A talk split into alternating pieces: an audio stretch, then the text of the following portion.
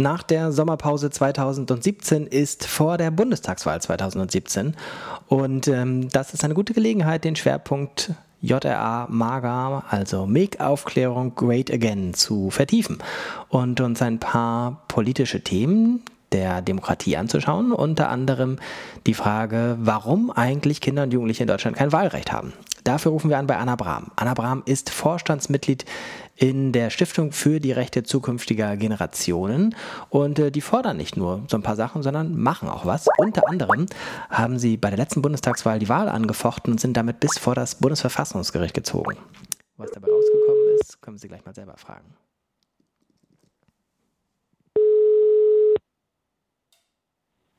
Anna Brahm. Hier spricht Herr Jöran. Hallo Anna. Hallo. Meine Frage am Anfang ist erstmal ganz einfach. Warum darf man in Deutschland eigentlich erst wählen, wenn man 18 ist? Ja, das ist eine gute Frage. Ähm, das würden wir gerne ändern.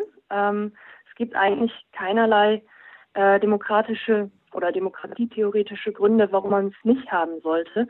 Unsere Demokratie ist auf Volkssouveränität gegründet. Das heißt, alle Staatsgewalt soll eben vom Volke ausgehen. Und ein Staatsbürger ist man eben zum Zeitpunkt der Geburt. Und darum äh, fordern wir eben ein Wahlrecht ohne Altersgrenze äh, von der Stiftung für die Rechte zukünftiger Generationen. Und das bedeutet aber nicht, dass äh, Kinder und Säuglinge eben zur Wahlurne krabbeln, ähm, sondern das bedeutet ein Wahlrecht durch Eintragung. Und das bedeutet ganz praktisch gesehen, dass wir weiterhin eine reguläre Wahlaltersgrenze äh, fordern. Die kann durchaus erhalten bleiben, beispielsweise bei 16 Jahren. Aber wenn man jünger ist und trotzdem wählen möchte, dann soll man das auch tun können. Und zwar indem man sich dann selbstständig bei einem Wahlamt ins Wahlregister eintragen lässt äh, und dann darf man eben auch mitmachen. Welche Rolle spielen in diesem Modell die Eltern? Ähm, die Eltern sollen eigentlich gar keine große Rolle spielen. Also ein Eltern- oder auch Stellvertreterwahlrecht lehnen wir ähm, prinzipiell erstmal ab, ähm, weil dann eben nicht klar ist, wer führt da überhaupt den Stift. Ähm, ist es der Kinderwille oder der Elternwille, der ja gerade durchkommt? Würde somit also das Gleichheitsprinzip äh, auch der Wahl äh, verletzen, weil es de facto einfach ein Mehrfachstimmrecht für Eltern wäre. Das heißt, jemand, der fünf Kinder hat, äh, hat dementsprechend auch fünf Stimmen mehr als jemand, der auch gar keine Kinder hat. Ähm, und weil wir eben nicht wissen, wer da eben genau ähm, ja, federführend sozusagen ist, verletzt es eben auch die Höchstpersönlichkeit der Wahl.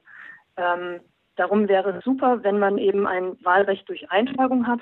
Das heißt, die Jugendlichen oder auch Kinder, die sagen, wir wollen selbstständig wählen, äh, die müssen dann eben auch selbstständig zum Wahlamt gehen und sich dort eintragen lassen. Mhm. Es gibt ja jetzt eine ganze Reihe von Argumenten, die wahrscheinlich immer schnell kommen, wenn man darüber spricht, dass Jugendliche oder Kinder sogar ein Wahlrecht haben, nämlich sowas wie ähm, die haben dann vielleicht äh, weniger Interesse daran oder sie haben ein Interesse, aber das ist extremer als bei anderen Gruppen oder sie haben noch nicht die, ähm, weiß ich nicht, Meinungsbildung abgeschlossen oder sowas. Was mhm. entgegnet ihr da? Also ähm, zum einen ist sowas wie eine politische Reife, äh, auch politisches Wissen oder Interesse für Politik, das sind alles gar keine legitimen Kriterien für die Verleihung eines Wahlrechts. Ähm, es wird auch bei über 18-Jährigen eben nicht zur Bedingung einer Wahl gemacht. Ähm, und wenn man sich die Sachen mal genau anschaut, dann, dann sieht man aber auch aus jugendpsychologischer Sicht, dass kognitive Fähigkeiten ab einem ganz frühen Alter schon ähm, ja, hoch entwickelt sind. Das heißt, die heute 12- bis 15-Jährigen haben ganz, ganz häufig eben schon genau die gleiche große geistige Reife, wie das bei den Älteren der Fall ist sie nehmen Wahlen sogar durchaus noch ernster und stellen da ähm, ganz andere Anforderungen noch dran und sagen, wenn wir doch wählen, dann müssen wir doch auch alle Wahlprogramme kennen. Dann müssen wir doch super informiert sein. Und ähm, dieses Argument, dass sie eher rechtsextrem oder linksextrem wählen würden, äh, das lässt sich so auch nicht halten. Ähm, es gibt eher Studien, die zeigen, ähm, dass zum Beispiel die AfD häufig von Älteren gewählt wird. Also gerade der Bereich äh, 50 bis 64 Jahre, da werden so die meisten Stimmen eben an die AfD beispielsweise vergeben.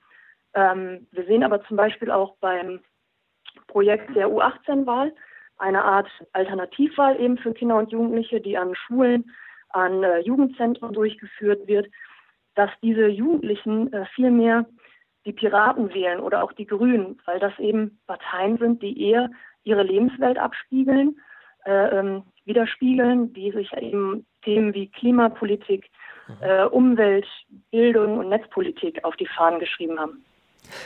Mm, jetzt fordert er ja nicht nur, sondern handelt auch. In dem Fall der letzten Bundestagswahl nicht nur ein bisschen, sondern bis zum Bundesverfassungsgericht. Kannst du das kurz erzählen, was da passiert ist und auch was dabei rausgekommen ist? Ja, also ähm, wir haben zusammen mit der Jugendorganisation Plan for the Planet die Initiative Wir wollen wählen äh, gegründet. Ähm, es war, hat sich so ergeben, dass wir die letzte Bundestagswahl angefochten haben. Das heißt, wir haben Klage beim Wahlprüfungsausschuss des Bundestags eingereicht und haben gesagt, diese Bundestagswahl war nicht rechtens, weil eben 13 Millionen Kinder und Jugendliche kategorisch pauschal aufgrund ihres Alters von der Wahl ausgeschlossen waren. Daraufhin ähm, hat es natürlich ein bisschen gedauert, bis wir eine Antwort bekommen haben. Äh, ein halbes Jahr später wurde diese Wahlprüfbeschwerde dann abgelehnt. Und damit war für uns der Weg frei, dass wir sagen konnten, okay, dann gehen wir jetzt vor das Bundesverfassungsgericht. Ohne diese Ablehnung äh, wäre es eben nicht so weit gekommen. Dann haben wir also ähm, ja im Sommer 2014 diese Ver Verfassungsklage eingereicht, ähm, die dann letztlich anderthalb Jahre später zwar auch abgelehnt worden ist, ähm, aber naja, es war, es war ein großer Anfang und es hat auch einige Wellen geschlagen und ähm, naja, einige Parteien haben sich jetzt zumindest die Absenkung des Wahlalters auf 16 äh, ins Programm geschrieben und äh, mal sehen, wie weit wir da noch kommen. Wo finden Menschen, die sich jetzt dafür interessieren, im Internet mehr Informationen? Also zum einen wäre das äh, unsere Homepage, also die Homepage der Stiftung für die Rechte zukünftiger Generation, die man auf www.generationgerechtigkeit.info erreicht. Äh, zum anderen eben für die Initiative Wir wollen wählen einfach www.wir-wollen-wählen.de, wählen mit AE. Ähm, da findet man alle weiteren Informationen. Wunderbar. Verlinken wir unter diesem Podcast. In diesem Sinne, ähm, vielen, vielen Dank für das Gespräch. Alles Gute für eure weitere Arbeit und ähm, es bleibt sicher ein aktuelles Thema. Auf jeden Fall. Danke. Tschüss.